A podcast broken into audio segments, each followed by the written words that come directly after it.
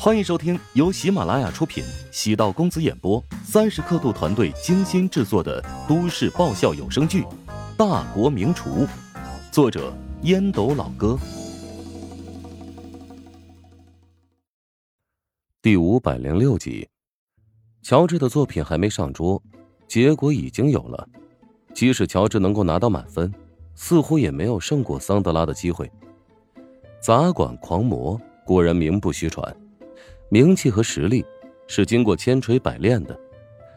尽管看人带有王之蔑视，但他有这个底气和资格。站在美食顶峰的人看待普通的厨师，自然有一种强大的优越感。梅玲走到桑德拉的身前：“我能试一下吗？”桑德拉对这个美丽知性的东方女人有不错的好感，对她产生浓厚的兴趣。正是因为他看自己时有一种不屑，这是个很难搞定的女人，因此产生一种原始的征服欲望。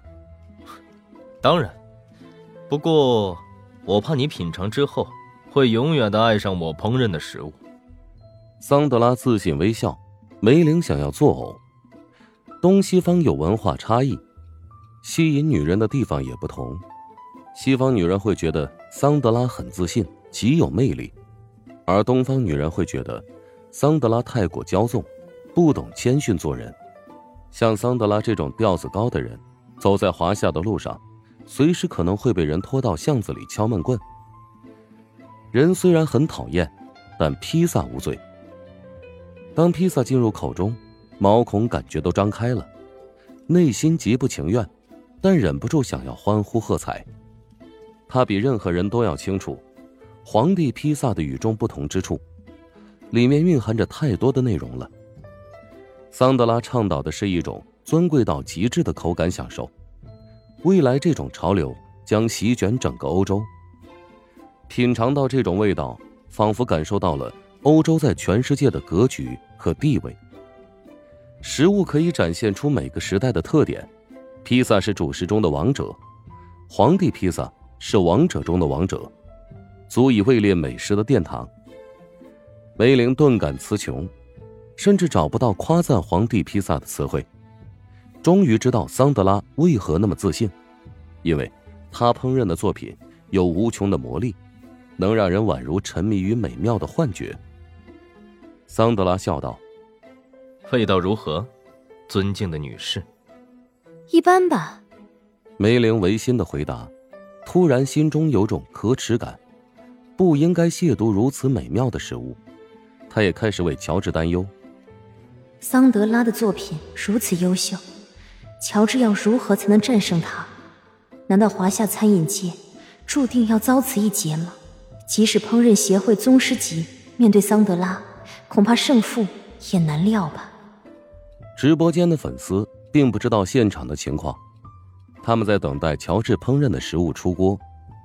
距离结束时间还有五分钟，大家都有点慌，害怕超过时间取消成绩。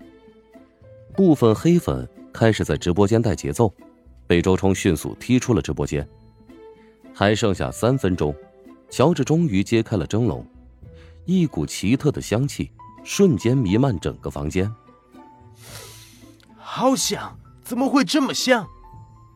鲁伊斯想要控制呼吸。但还是情不自禁的贪婪的吸了两口。这种前所未有的现象到底是什么？鲁伊斯当然吃过淮南菜当中的蟹黄汤包，也吃过烧麦，但绝对不是这种味道。唯一可能，乔治进行了改进。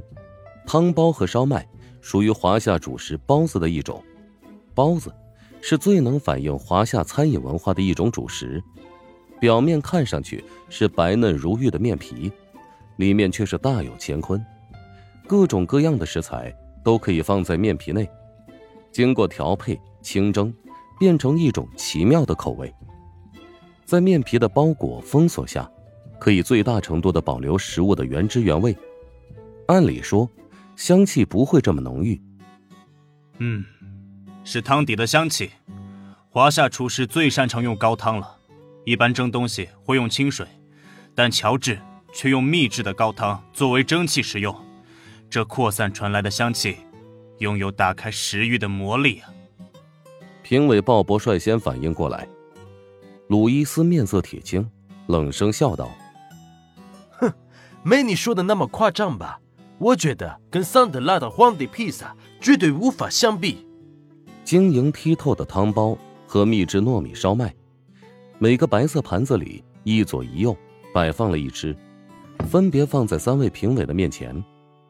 汤包和烧麦的个头都不太大，跟鸡蛋差不多大小。”面皮薄透，可以看到里面的馅料。梅林看了，只觉得口水疯狂分泌。无论造型还是色泽，都太有食欲了。桑德拉眼中露出认真之色。从卖相来看，不得不承认，乔治做的主食拥有与众不同之处。自己做的披萨有唯我独尊的贵气，乔治做的汤包和烧麦，却有美妙绝伦的亲和力。不是贵族才能吃到的食物，而是平民都可以品尝的食物。乔治准备好了麦秸秆，放在了汤包的旁边。波多尔基斯拿在手里，饶有兴趣的一阵端量。嗯，还真是有田园野趣啊！将秸秆刺入汤包的表皮，轻轻吸了一口，浓郁的香气瞬间冲入口腔。他情不自禁的闭上了眼睛。一股香甜的滋味从食道进入腹部，再通过五脏六腑转化成热量，朝四肢开始扩散。再用筷子挑破面皮，发现里面空空如也。仔细品味，这才是汤包的至高境界，只有鲜汤，没有任何的馅料。用牙齿轻轻的撕咬面皮，原本以为很普通，颠覆了自己的想象。面皮分为里外两层，一毫米的厚度，里层和外层却是独立鲜明的两种口味。外层受到高汤蒸汽熏染，里层则被汤汁浸泡。哇，这是什么神仙味道？对一个酷爱美食、追求食物层次感的专业人士而言，简直是一种核弹般的武器，摧毁了自己的味蕾，炸掉了对美食的传统感觉。颠覆了对华夏餐饮的定位，实在太棒了，简直就是个奇迹啊！波多尔基斯直接喊了出来，唯有吼出声，才能代表自己内心的肺腑之言。鲁伊斯被波多尔基斯的反应弄得有点一怔，他有那么一瞬间一直沉浸在食物带来的奇妙境界里，那种滋味很难用言语来表达。刚才已经给桑德拉打了一百一十分，现在感觉得给乔治一千分，甚至一万分都不过分。一阵风过后，鲁伊斯已经消灭了汤包和烧麦，直勾勾的望着蒸笼。虽然要求有点羞耻，但是我还是想问，能不能再让我品尝一份？作为评委，主动要求吃第二份，显然是一种不得体的行为。但这，也表现了鲁伊斯对食物的认可。桑德拉面色剧烈变化，他感受到结果对自己不利，他不相信乔治能做出比自己更优秀的主食，主动走到蒸笼旁边，有些无礼的从鲁伊斯手中抢过了一个烧麦。本集播讲完毕，感谢您的收听。如果喜欢本书，请订阅并关注主播，喜马拉雅铁三角。将为你带来更多精彩内容。